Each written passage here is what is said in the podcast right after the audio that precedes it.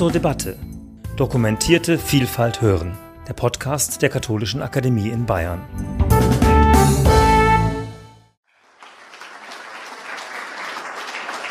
Ja, vielen Dank unseren drei Repräsentanten, angefangen von Schwester Carmen, der Ordensfrau, über den Ökonom, Professor Himmel, bis zur Politik. Dr. Gysi, vielen Dank für die Eindrücke, für Ihre Leseweise, Ihre Perspektiven auf die Bergpredigt. Bevor ich jetzt das Podium öffne, würde ich mal unsere drei Referenten zuerst aufeinander loslassen. Gibt es denn zum Beispiel Anfragen an die Politik? Wie ging es Ihnen, Professor Himmel, mit den Perspektiven, mit den Impulsen, die Dr. Gysi von Seiten der Politik aus der Bergpredigt entwickelt hat? Also mir ging es sehr gut damit und zwar deswegen, äh, weil wir ja, jetzt muss ich dann äh, für den Bund katholischer Unternehmer sprechen, wir bezeichnen uns ja als die Stimme der werteorientierten Unternehmer. Und äh, wir versuchen das auch tatsächlich in der Praxis zu realisieren, beispielsweise mit der unternehmerischen Entwicklungszusammenarbeit. Was ich erlebe, ist, dass Entwicklungszusammenarbeit häufig der Club der internationalen Bürokraten äh, ist, äh, die Bürokratie groß schreiben und groß machen. Wir haben eine ganze Reihe von Projekten, äh, die sehr praktisch praktisch sind und die Menschen einfach helfen. Also beispielsweise hm, auf den Philippinen, da gibt's auch Fischer und da gibt's halt ein Projekt, da äh, lernen die Fischer, dass sie Fische nicht nur fangen können, sondern auch trocknen. Wenn sie die Fische trocknen, können sie die auf dem Markt halt leichter und besser verkaufen, da können sie verarbeitet werden. Dann hat man den Fischern beigebracht, wie sie Ranger werden. Da gibt's ein kleines Naturschutzgebiet ja, und dann mh, hm, konnten sie mit dem Geld eben ihre Kinder in die Schule schicken und dergleichen. Und es gibt viele dieser Art von Projekte, nicht nur solche mit Fischern, sondern eben auch mit ähm, IT. Wir haben beispielsweise beispielsweise ähm, IT-Ingenieure aus Ghana ähm, ja, ausgebildet, in den Arbeitsmarkt gebracht und an deutsche Unternehmen zurückvermittelt. Also wirklich sehr, sehr konkrete Dinge. Und das ist etwas, was ich mir wiederum wünsche von Politik und Gesellschaft, dass man ab und an Wirtschaft nicht einfach als Feindbild sieht, sondern tatsächlich eben als Teil der Lösung, nicht nur als Teil des Problems. Das ist ein Riesenthema. Ich verstehe Ihren Punkt mit den Konzernen und ich habe selbst in meinem Buch tatsächlich auch gefordert, im Sinn der sozialen Marktwirtschaft, ähm, die Amerikaner, das ist ja wirklich ein Land, bei dem dem der Kapitalismus relativ stark äh, vertreten ist, die haben es geschafft, äh, im 19. Jahrhundert die Eisenbahngesellschaften, also die, die Monopole aufzubrechen. Sie haben es geschafft, äh, nachher die Telefongesellschaften aufzubrechen. Rockefeller, Erdöl. Warum schaffen wir es nicht bei Digitalkonzernen, Monopole aufzulösen? Das ist eine Diskussion, die es übrigens gibt, auch in den Vereinigten Staaten und die vollkommen Teil der sozialen Marktwirtschaft ist. Und äh, wenn man mich fragt, was ist soziale Marktwirtschaft, sage ich, naja, das ist eben der Lösungsmechanismus, die beste Lösung im freien Wettbewerb, den wir brauchen, das ist eine gute Lösung, aber verbinde das mit der Garantie sozialer Mindeststandards. Und deswegen bin ich auch sehr nah an dem Thema drin, das Sie gerade genannt hatten, mit den 828 Millionen, die von weniger als zwei Dollar pro Tag leben. Ich habe gerade jetzt im Februar äh, in Lima, Peru, einen äh, Lehrstuhl eröffnen dürfen und mit den Unternehmerverbänden sprechen können. Und die sind schon interessiert. Das ist nicht nur in Deutschland so. Die wollen wirklich auch diese Kombination nicht nur von ja, wie soll ich sagen, einer ausbeuterischen Globalisierung, wie wir sie erlebt haben, die auf Mensch und Material keine Rücksicht nimmt, sondern äh, wir haben gesprochen von einer menschenwürdigen Globalisierung, also einer Globalisierung 2.0, die halt ökologische und soziale Maßstäbe verbindet. Und das geht auch. Wir brauchen dazu aber eine Allianz der Willigen. Wir brauchen auch eine neue Form der Ökonomie. Im Augenblick hat jeder Ökonom aus dem Lehrbuch gelernt, das sogenannte magische Viereck. Was ist das magische Viereck? Das heißt, naja, eine Ökonomie, ein Land ist gut, wenn es Wachstum hat, aha, super, müssen wir darüber diskutieren, was es bedeutet. Wenn es äh, keine Inflation hat, ja, wäre schon gut. Äh, wenn wir keine Arbeitslosigkeit haben und wenn wir ein äh, gesamtwirtschaftliches Gleichgewicht haben. Das lernen die Ökonomen.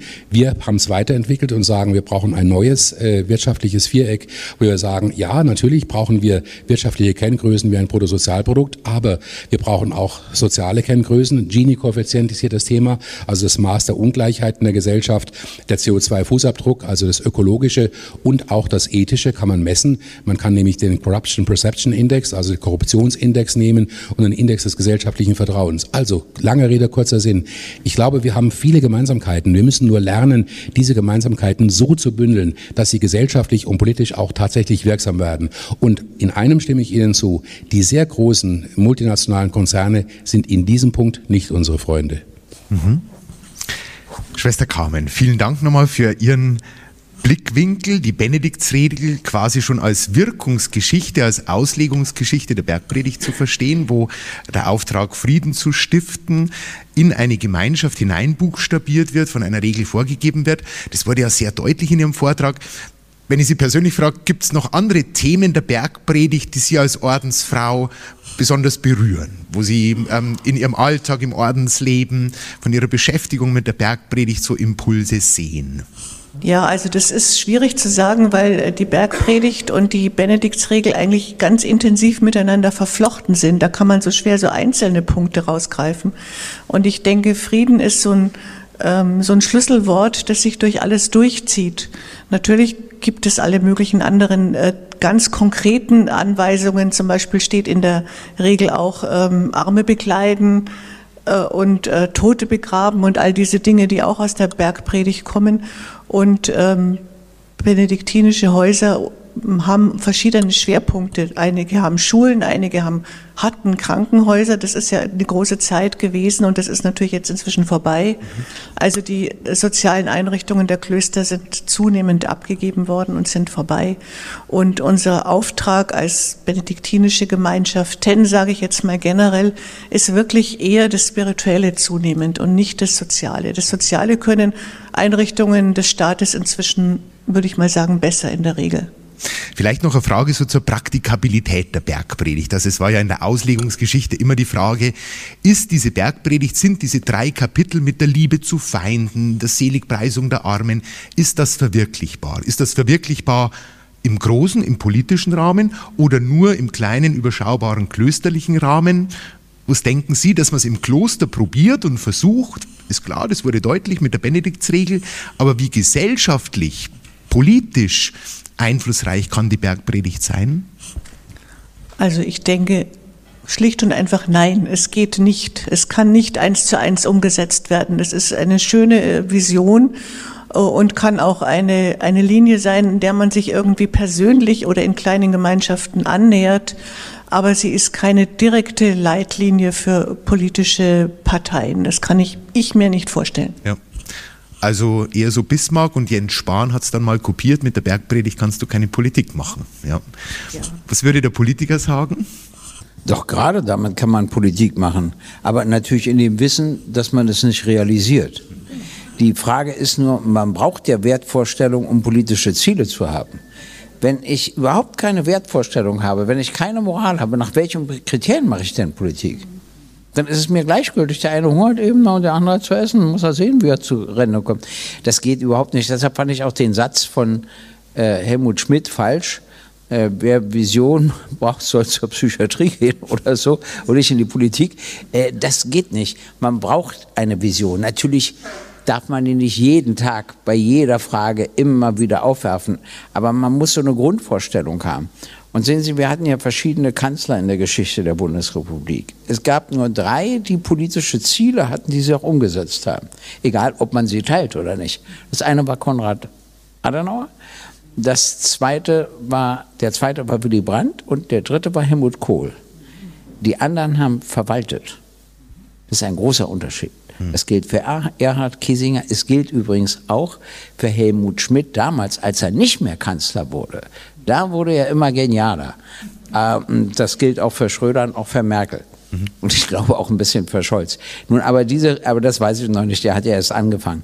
Und, äh, und diese Regierung ist überfordert, aber ich kenne keine Regierung, die es jetzt geben könnte, die nicht überfordert wäre. Außer ich würde sie leiten. Aber es war nur ein Scherz, es war nur ein Scherz.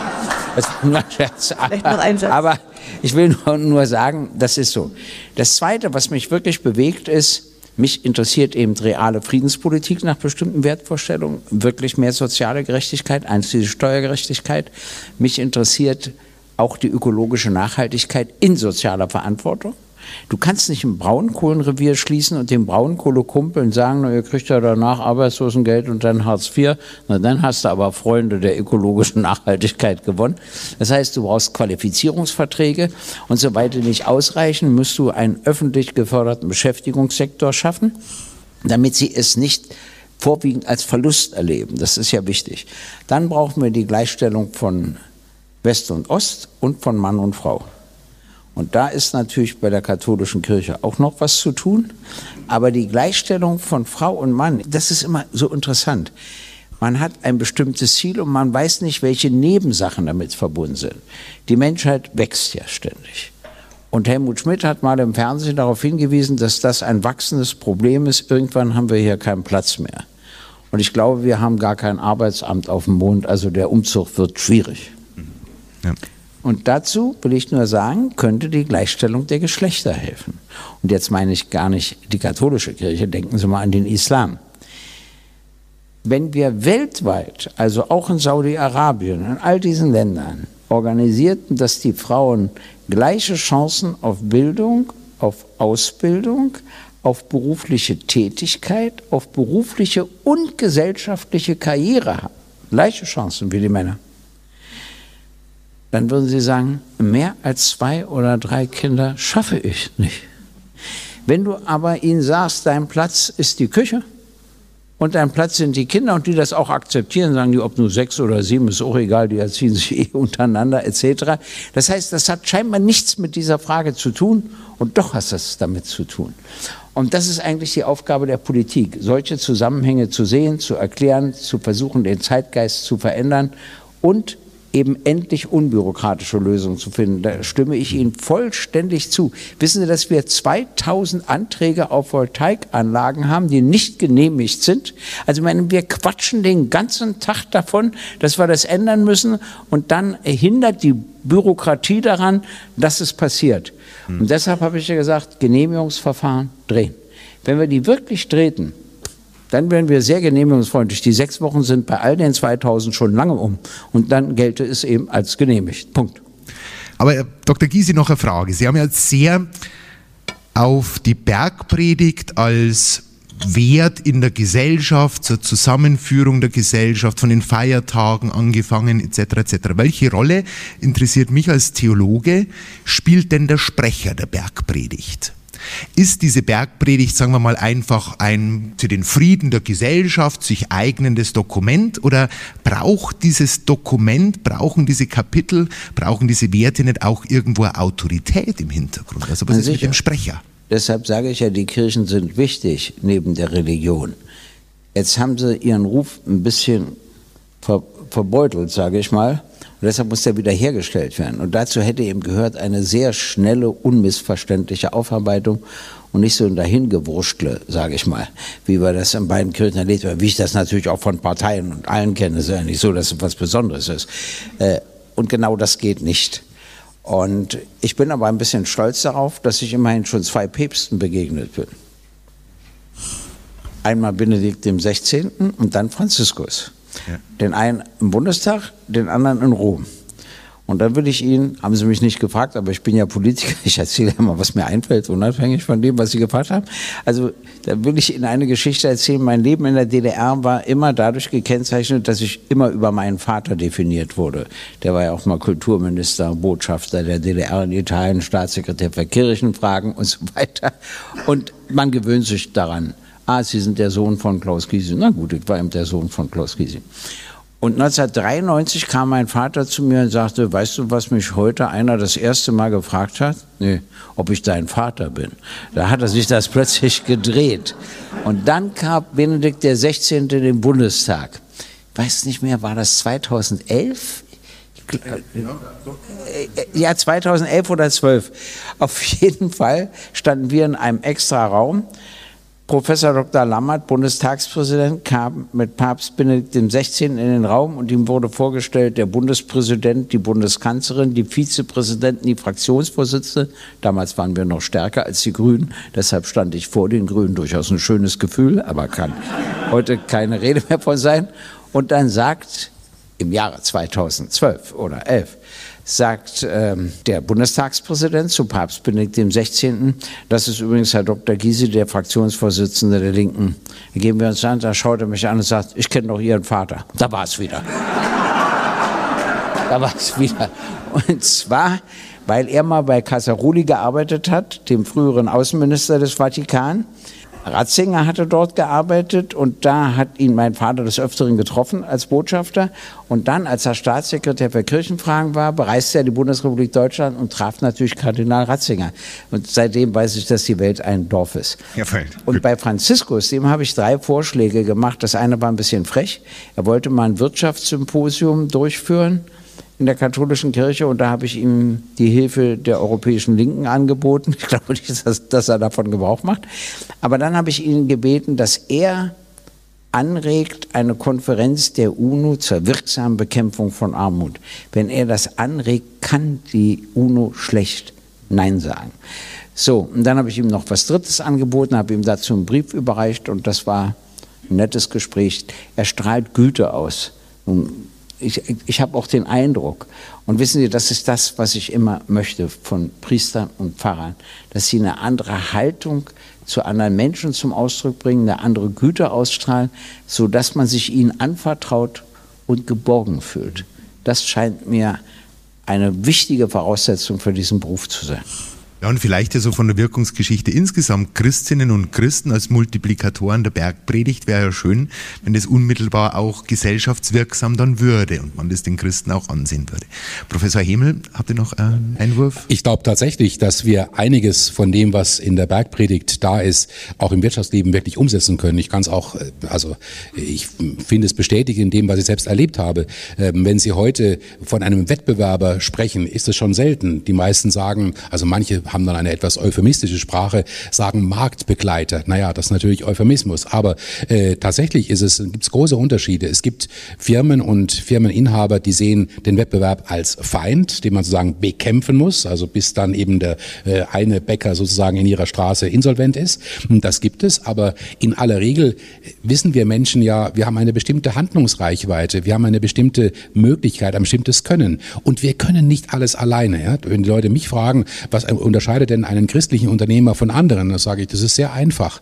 Äh, wir machen alle das Gleiche, aber eines ist schon unterschiedlich. Wir wissen, wir sind nicht die Ersten und wir sind auch nicht die Letzten. Und das ist sozusagen eine Haltung der Gelassenheit und wenn Sie so möchten, im wahren Sinn auch der Demut, verstanden als Wirklichkeitssinn. Äh, das strahlt aus. Und es strahlt auch aus auf die Sichtweise von Wettbewerb, weil ähm, Wettbewerb ist jemand, der oft etwas kann, was ich mit meinem Unternehmen gerade nicht kann. Und in vielen Fällen ist es eben gut, sozusagen in Wertschöpfungsallianzen zu investieren und äh, mit dem Wettbewerber auch zu sprechen. Denn es gibt immer gemeinsame Interessen. Natürlich muss man aufpassen, dass es nicht übertrieben wird, sonst haben sie irgendwann Kartelle und äh, Monopole und so weiter. Das darf es nicht sein. Und es geht noch weiter. Ich finde sogar dieses Thema Feindesliebe kann man praktisch umsetzen. Also mir ist es öfter so gegangen. Ähm, ich habe dazu ja quasi eine Methode entwickelt, die die innere Gedankenwanderung habe ich das genannt. Ja, also wenn ich einen hatte und äh, natürlich gibt es manchmal Situationen, die sind unangenehm. Ja, ich erinnere erinnere mich an eine Situation, da bin ich neu in eine Firma reingekommen, es, äh, habe eine Umorganisation vorgeschlagen, die wurde auch gemacht und das hat aber jemand sehr getroffen, der hat mir das nur erst hinterher viel später gesagt. Warum? Sein Chef hat ihm gesagt, also du wirst mal mein Nachfolger als Vorstand für XYZ. Jetzt gab es halt eine Umorganisation, die Stelle gab es gar nicht mehr. Ja, dann was ich, was ich nur gemerkt habe, na dieser Mensch tritt ja aber ganz schön feindselig gegenüber. Und dann kommt eben genau der Punkt, wo ich finde, man kann in Verhandlungen schon eine gewisse ja, am Ende würde ich sagen, vom Ergebnis her Souveränität gewinnen, wenn man sich dann auf dieses Thema Feindesliebe einlässt. Wie geht das? Naja, ich habe meinem Hirn gefunkt und sage jetzt, such mal, was der für gute Eigenschaften hat. Hat die erste Antwort war natürlich völlig unmöglich, gibt es nicht. Da sage ich, kann ja nicht sein. Er hat ja offenbar eine gute Position und äh, wenn er es schafft, dich da und da zu bekämpfen und zu ärgern, aus den Gründen, die ich genannt habe, ja, irgendwas muss ja da sein. Da sage ich, okay, er ist immer adrett gekleidet, sage ich da. Also das ist ja echt eine banale Antwort, ja. Und dann kommen irgendwann weitere Dinge. Ja, er kann kann gut argumentieren, er bringt Sachen auf den Punkt. Das aber wiederum äh, kommt genau in den Punkt hinein, wo Sie plötzlich einen Menschen, der Ihnen vielleicht gar nicht freundlich gegenübertritt, differenzierter beurteilen, weil Sie haben es ja sozusagen in der inneren Gedankenwanderung schon so gemacht. Und tatsächlich, ob Sie es wollen oder nicht, Sie haben, ähm, Sie haben da plötzlich eine andere Ausstrahlung und Sie kommen dann in den Verhandlungen anders rüber und tatsächlich wirkt das auf Sicht sehr, sehr gut. Und sie kommen dann auch mit den Leuten auch menschlich ein besseres Gespräch rein. Ich will Ihnen mal ein Beispiel erzählen. Ich habe eine Tierärztin begleitet, die in einen Ort zog, wo es schon einen Tierarzt gab. Na, der war natürlich zutiefst misstrauisch. Und da habe ich gesagt, äh, hast du den mal angerufen und zu einer Tasse Kaffee eingeladen? Nee. Das, das musst du machen. und du behandelst doch nicht gerne Pferde. Also diese großen Tiere. Das stimmt. Aber komischerweise Schlangen und sowas, ja, was wieder andere nicht machen. Und dann sage ich, dann lad ihn ein und sprich und sag, du behandelst nicht gerne Pferde, ob er bereit wäre, wenn Kundinnen und Kunden zu dir kommen mit Pferden, die zu übernehmen.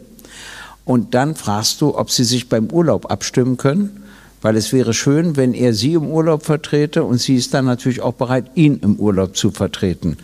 Und Sie könnten sich doch überhaupt einigen, so bestimmte Sachen macht sie nicht gerne, die macht er vielleicht lieber und umgekehrt. Und dann haben die so ein Gespräch geführt, haben eine Arbeitsteilung vereinbart und verstehen sich seitdem. Man muss es nur wollen. Wenn ich natürlich hingehe und sage, ich werde mal sehen, wie ich dem alle Kunden wegnehme, indem ich so schlecht wie möglich über ihn rede etc. oder umgekehrt, dann wird das nichts. Gut, wenn zu viel sind, sind zu viel, dann geht es irgendwann nicht mehr. Äh, dann muss man sich entscheiden, wer vielleicht woanders hinzieht oder so. Gibt es ja auch Möglichkeiten. Aber Sie wissen auch, das ist leider selten der Fall. Du musst immer von außen eingreifen und sagen, warum versucht ihr es nicht anders?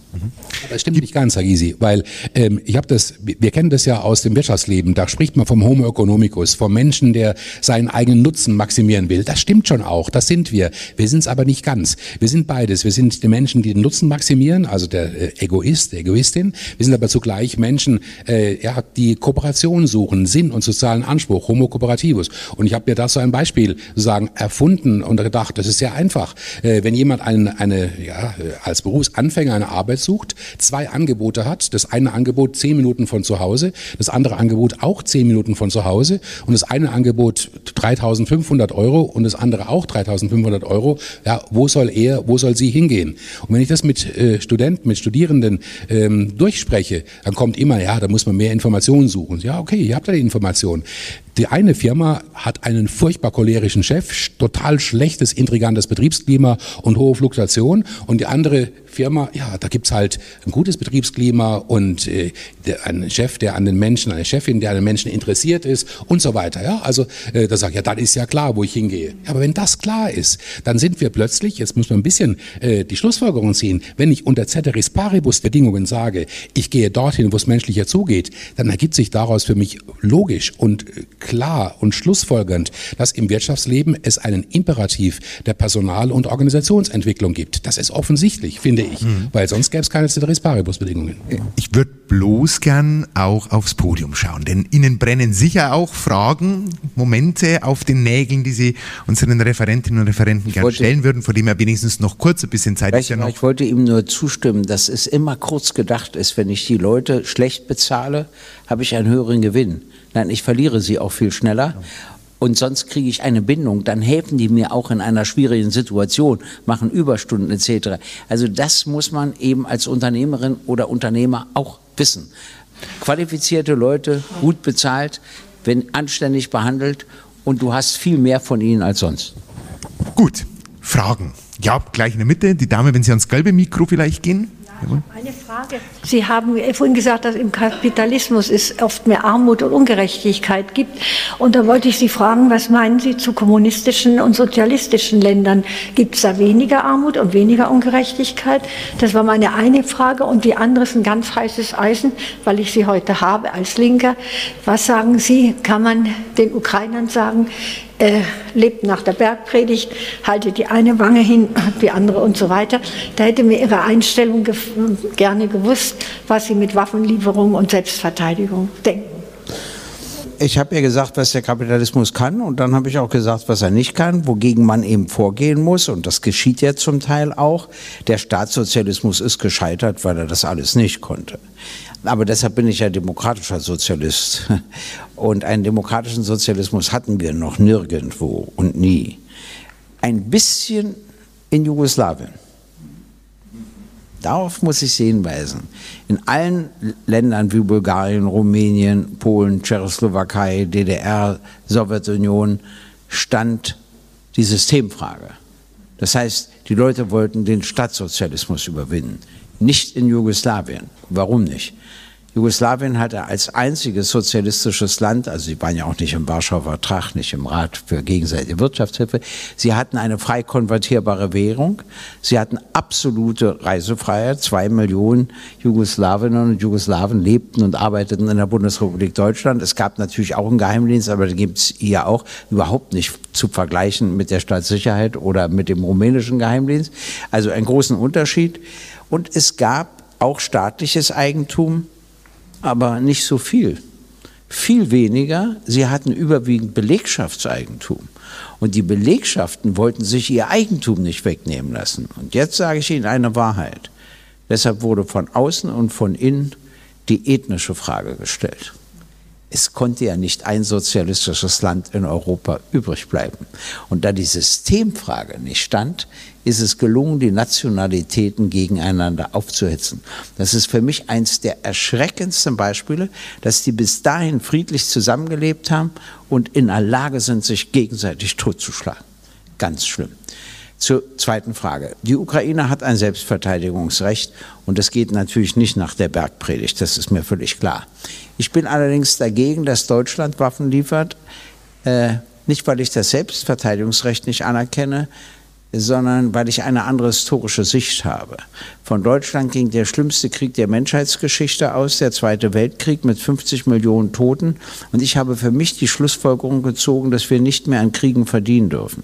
Wir sind aber der fünftgrößte Waffenexporteur der Welt und verdienen an jedem Krieg, egal ob er im Jemen, in Syrien, im Irak oder sonst wo stattfindet. Deshalb bin ich prinzipiell gegen Waffenexporte Deutschlands und sage, wir sollen uns aber nicht gesund stoßen. Frankreich hat eine andere Geschichte, Großbritannien hat eine andere Geschichte, die können Waffen liefern.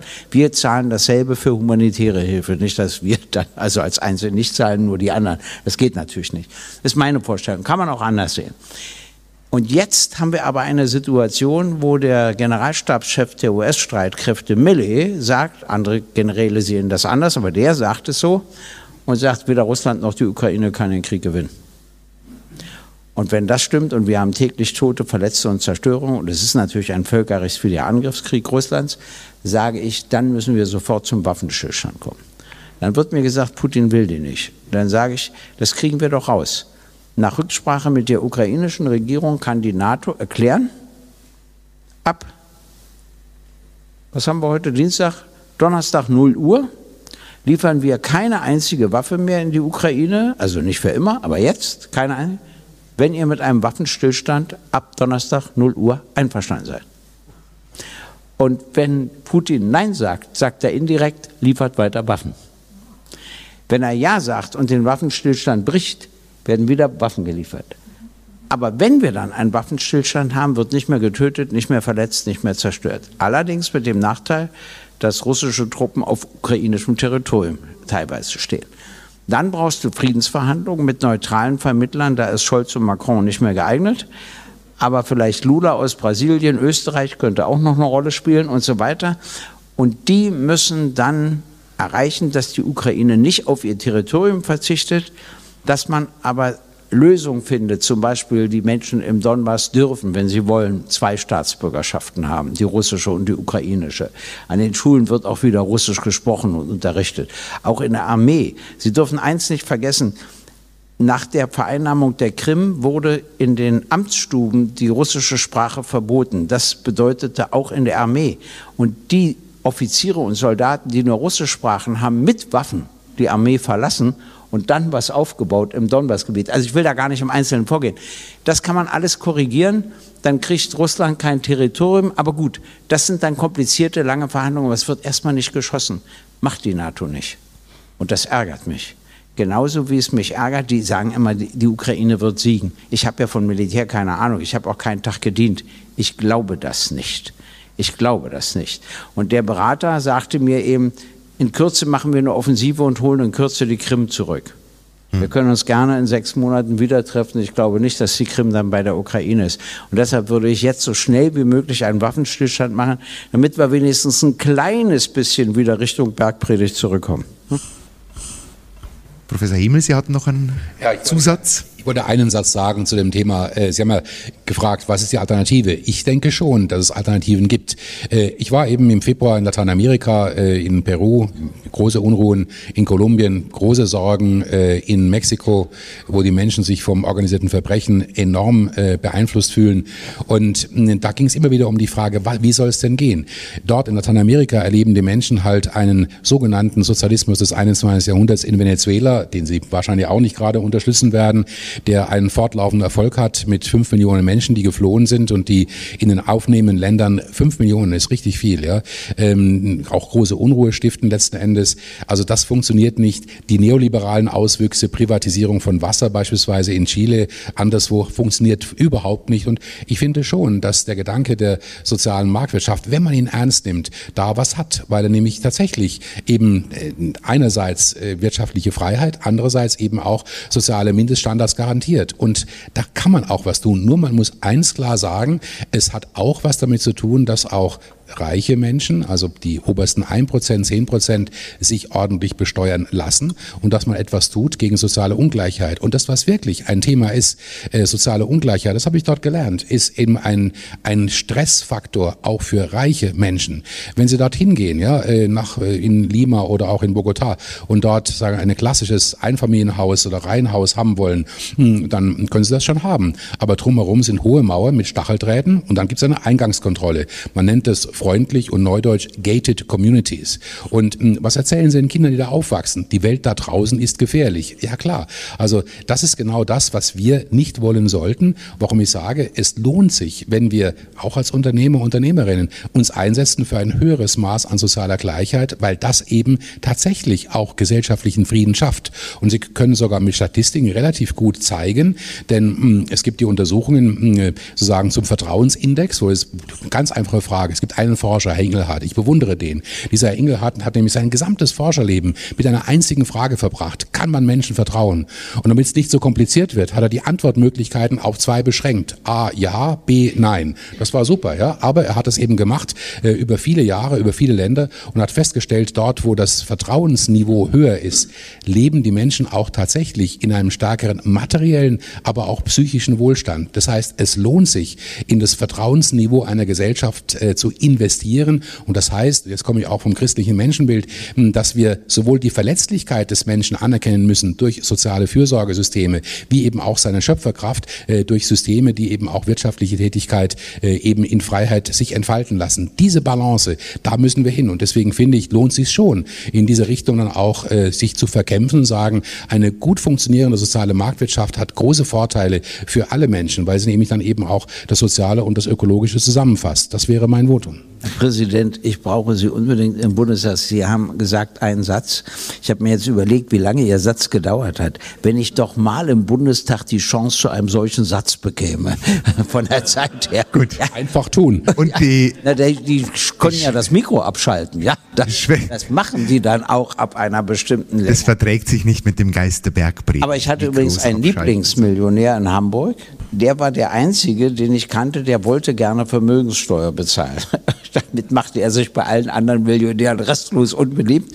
Und dann mochten wir uns und da lud er mich in eine Gaststätte. Ich weiß nicht mehr, wie die hieß. Ich weiß nur, wir sind an einem Fahrstuhl hochgefahren und das war vielleicht ein teures Gefilde. Da standen auf der Karte keine Preise, nicht nur auf der Damenkarte nicht, sondern auch auf den anderen nicht. Und es war noch so in 90er Jahren, nicht heute. Die Leute waren so entsetzt, als ich das Restaurant betrat und da habe ich zu ihm gesagt, Passen Sie auf, ich mache Ihnen einen Vorschlag. Wir gehen in eine anständige Kneipe, ich lade Sie ein, wir essen einen ordentlichen Schinken und trinken Bier. Oder Sie wollen hier bleiben. Dann aber nur unter der Bedingung, dass Sie mich laut fragen, was ich unter demokratischen Sozialismus verstehe und ich es laut erkläre. Zur Vornehmheit gehört ja auch, dass du nicht so schnell rausfliegst. Und das hat er gesagt, ich habe mich für das Zweite entschieden. Und dann haben wir die ganzen Saal geärgert. Das hat mir Spaß gemacht, der Millionär und ich. Schwester Carmen, schaffen wir den wollte, Sprung? Ja. Ich wollte noch ganz kurz zum Ukraine-Krieg sagen, jenseits der Politik. Die Ordensgemeinschaften sind, soweit ich das weiß, alle geblieben und kümmern sich in der Ukraine sehr intensiv um die Menschen ohne äh, Wohnung und auch um die Flüchtlinge.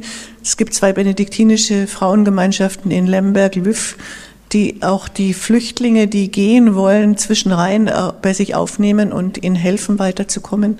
Und es gibt in den Klöstern in Deutschland, in fast allen Klöstern, ukrainische Gäste, die aufgenommen wurden, auch bei uns vorübergehend oder auf Dauer oder auf Jahre. Zum Beispiel in Notilien ist auch eine ganz große Gruppe oder auch in Schäftlarn. Und äh, das ist jenseits der Politik, denke ich, eine zentrale Aufgabe auch von Ordensgemeinschaften momentan. Also und ja auch aus dem Geist der Berg, Entschuldigung, aus dem Geist der Bergpredigt heraus ähm, klopft an und euch wird geöffnet. Ja, also dass der Geist der Bergpredigt da Christinnen und Christen, Ordensgemeinschaften nach wie vor inspiriert, zu Taten, die der Bergpredigt ein Gesicht geben. Ich will nur sagen, was er gesagt hat, stimmt ja. Es gibt in bestimmten Ländern, wo es wirklich extreme Armut gibt und einen bestimmten Reichtum herrscht natürlich Feindschaft mit sehr viel Aggressivität. Das ist in den USA anders weil in den USA gilt Reichtum als Erfolg. Bei uns schämen sich ja die Reichen. Die siehst du ja nicht im Fernsehen, auch nicht in den Zeitungen. Die wollen ja gar nicht, dass ihre Namen bekannt werden. Das ist in den USA gänzlich anders. Also ich finde das auch ganz drollig dort, weil Reichtum als Erfolg gilt, so gewinnt ja auch jemand wie Trump. Das ist wieder die Negativseite daran. Also das ist ganz spannend, sich auch immer die mentalen Unterschiede anzusehen, um zu verstehen, weshalb die Reaktionen so unterschiedlich sind. Und da sind wir schon wieder besonders gekennzeichnet in gewisser und, Hinsicht. Und wieso eine Einstellung Reichtum als Erfolg mit einem Geisterbergpredigt zusammengehen kann? Oder ob das kann. überhaupt zusammengeht? Weil also selig dann die Arme. trotzdem barmherzig und vieles andere. Das gehört eben dazu. dazu. Und da hat er ja recht. Es geht eben um die Einstellung. Ich kenne eben Besitzer von Hotels, die kennen alle Mitarbeiterinnen und Mitarbeiter, auch die ausländischen. Die kennen ihre Probleme die wissen, welche Schwierigkeiten sie haben. Und darauf nehmen sie Rücksicht, verlangen dann aber auch wieder etwas. Und wenn das gegenseitig ist, funktioniert es auch. Aber wenn du dich nicht interessierst, wenn dir das scheißegal ist, wie die leben, welche Probleme sie haben, na dann ist denen auch wieder egal, wie dein Unternehmen funktioniert. Gut, vielen Dank. Ich schaue in die Runde. Sie sind natürlich nach fünf Workshops ziemlich geschlaucht schon. Aber eine Wortmeldung haben wir noch, wenn Sie vielleicht auch genau links ans Mikro gehen. In der Politik, vor allen Dingen in der Wirtschaftspolitik, gibt es eine Größe, mit der wir immer noch zu handeln versuchen. Und das ist die Größe des Wachstums. Wir glauben, auf Wachstum nicht verzichten zu können, obwohl wir wissen, dass unsere Ressourcen ans Ende kommen.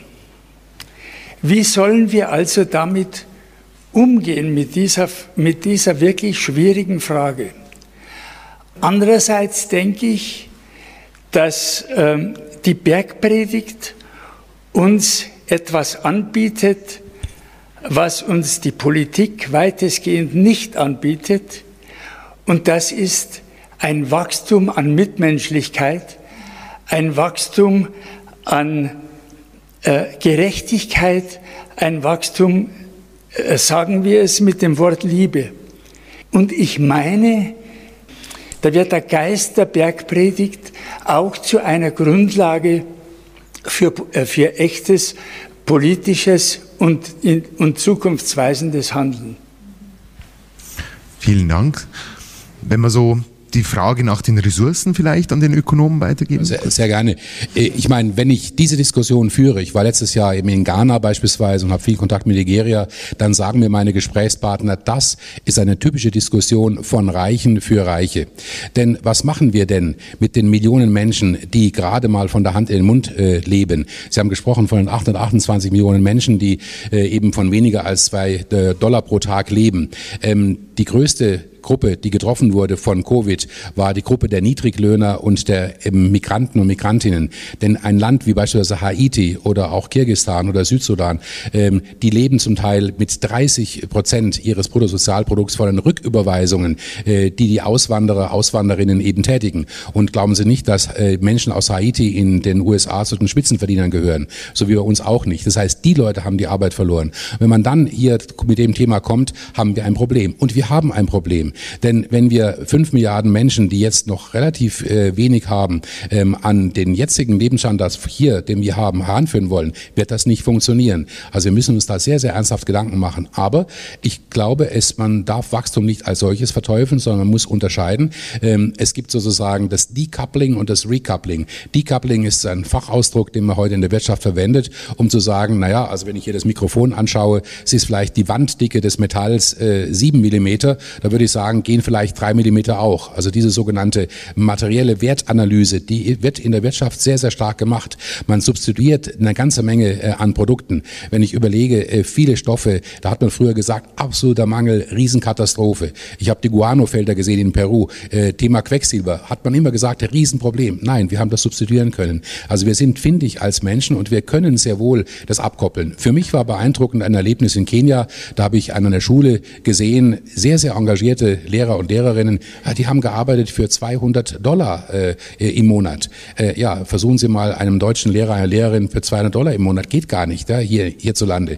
Aber wird denn der Unterricht besser, wenn man nachher vielleicht den Leuten 4000 Dollar bezahlt? Hm, äh, vielleicht ja, vielleicht nein. Also anders gesagt, es gibt monetär bewertete Leistungen, die vom Ressourcenverbrauch ziemlich unabhängig sind. Ähm, ein Lehrer, eine Lehrerin, äh, der verbraucht nicht mehr Ressourcen, nicht automatisch mehr Ressourcen. Ja, das ist äh, einfach nicht so. Äh, und wir können dieses Decoupling hinkriegen, aber es ist ein Wettlauf mit der Zeit. Das ist die andere Sache. Ich will aber noch zum, äh, zum Schluss äh, einen Punkt sagen, der uns helfen kann.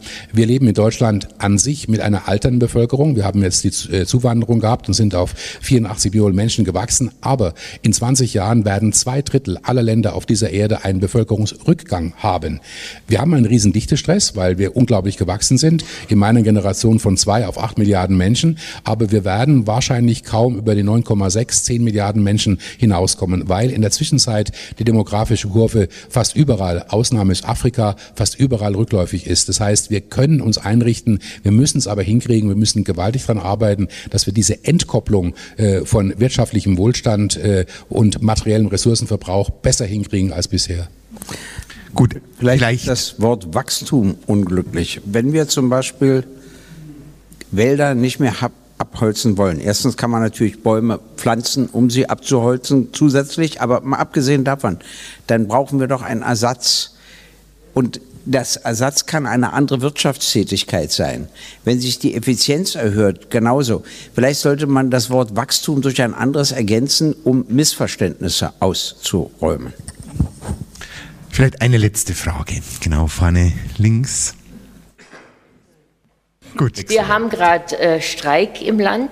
Es geht um Lohn, um Gehaltserhöhungen. Wir haben gleichzeitig äh, Inflation. Wir haben sehr hohe Staatsausgaben durch die Pandemie, durch das Gesundheitssystem, durch den Krieg und so weiter. Brauche ich nicht alles aufziehen. Ich mache mir Sorgen um die Finanzierbarkeit. Ich sehe das Wachstum begrenzt. Wie kann man das zusammendenken, dass es eine Gerechtigkeit gibt? Wie kann dieser Zirkel, diese Spirale, dass es immer weiter im Konsum, im Verbrauch, wo ist der Knackpunkt? Sich dem anzunähern, also der Lohngerechtigkeit bei uns, dass wir da rauskommen. Mhm. Also Licht am Tunnel aus dieser Spirale mit diesen ganzen Komponenten. Also nochmals die Frage, es brennt anscheinend also noch im Publikum, gell? also ob die Wirtschaft nicht auf eine Logik setzt, die doch den begrenzten Ressourcen zuwiderläuft. Und auch wenn man umschichtet, wenn man spart, trotzdem die Wirtschaft was verdienen will dran und es nur auf anderen Kosten dann wieder passiert. Ich meine, wir dürfen eins nicht vergessen, wir leben im Zeitalter der großen digitalen Transformation. Ähm, vor einigen Jahren hieß es, das wird wahnsinnig viele Arbeitsplätze vernichten. Ja, es wird, es wird, werden welche wegfallen, aber es kommen sehr, sehr viel mehr dazu, äh, weil neue Berufe entstehen. Das sind Berufe, die nicht automatisch viel verbrauchen außer, und jetzt kommt das Problem wiederum, Energie. Also müssen wir das Thema Energie anschauen, weil äh, das ganze Thema äh, Digitales steht heute schon für 10 oder 12 Prozent der Energie überhaupt. Und ich finde schon, dass wir einen globalen Blick haben sollten. Ja, wir leben in unseren Familien, in unseren Orten, aber wir können doch nicht ignorieren, finde ich, dass wir in einer globalen Zivilgesellschaft leben und dass ein Mensch ein Mensch ist mit zwei Augen, einer Nase, zwei Ohren, egal wo er eben lebt. Also insofern setze ich mich tatsächlich für ein bedingungsloses Grundeinkommen weltweit aus, allerdings ist das eine Frage, die wir bei weltweit überhaupt mal anfangen müssen mit zwei Euro oder zwei Dollar pro Person pro Tag. Dann würden wir diese 828 Millionen Menschen tatsächlich in ihrer Lebenswirklichkeit verbessern können. Geht das? Ich finde schon. Wir haben eine Initiative, die ich sehr gut finde. Das ist die Initiative zur universellen Besteuerung. Denn ähm, es ist eben so, ein lokal tätiges Unternehmen, das zahlt Steuern im Land, gar keine Frage.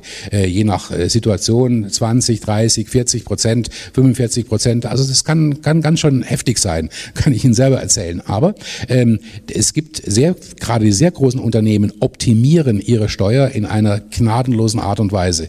Und deswegen finde ich, sollten wir auch als Gesellschaft diese ähm, Initiative zur universellen Besteuerung sehr wohl unterstützen. Wir reden da von 15 Prozent der Gewinne. Ja? Und wir haben das übrigens auch in Deutschland. Wenn ich in Deutschland äh, sozusagen ähm, an einen Ort gehe, ähm, der, äh, wo ich eine Betriebsstätte aufmache, dann muss ich eine Lohnsummensteuer bezahlen. Ich muss gewissermaßen an dem, dem Ort, der muss was davon haben. Und da gibt es so viele Dinge, die wir machen können, aber noch nicht tun. Anderes Beispiel, Bergbau. Wenn Sie heute eine Mine eröffnen, ja, werden Sie wahrscheinlich nicht tun, ja, ähm, dann äh, haben Sie ein großes Problem, weil die Leute dort vor Ort haben nichts davon. Es gibt aber Länder, äh, wo die sagen, zehn Prozent des Gewinns einer Mine müssen an die örtliche Gemeinschaft, an die gewissermaßen an das Gemeinwesen vor Ort verteilt werden. Dort funktioniert es auch anders. Das heißt, wir brauchen so etwas wie soziale Innovation. Wir brauchen beides. Wir brauchen die ökologische und die soziale Innovation. Das ist keine Lösung, äh, die jetzt die ganze Welt rettet. Aber äh, wir brauchen schon den Mut, auch in sozialen Innovationen zu denken oder in unkonventionellen Maßstäben. Und deswegen befürworte ich auch Ihren Vorschlag da mit der Genehmigungspflicht. Ich fürchte nur eines, ist uns als BKU auch gelegentlich so gegangen. Das heißt dann, der Vorschlag ist so einfach und so wirksam, können wir unmöglich umsetzen. Das ist das, das was wir immer wieder erleben. Gut, das Prinzip Hoffnung steht am Ende. Vielen lieben Dank nochmals für die engagierte Diskussion. Schwester Carmen, Professor Hemel, Dr. Gysi, herzlichen Dank für Ihr Kommen. Lassen Sie den Tag mit den vielen exegetischen Eindrücken von den verschiedenen Perspektiven her gut nachklingen und kommen Sie sicher durch die Nacht. Herzlichen Dank fürs Mitgehen.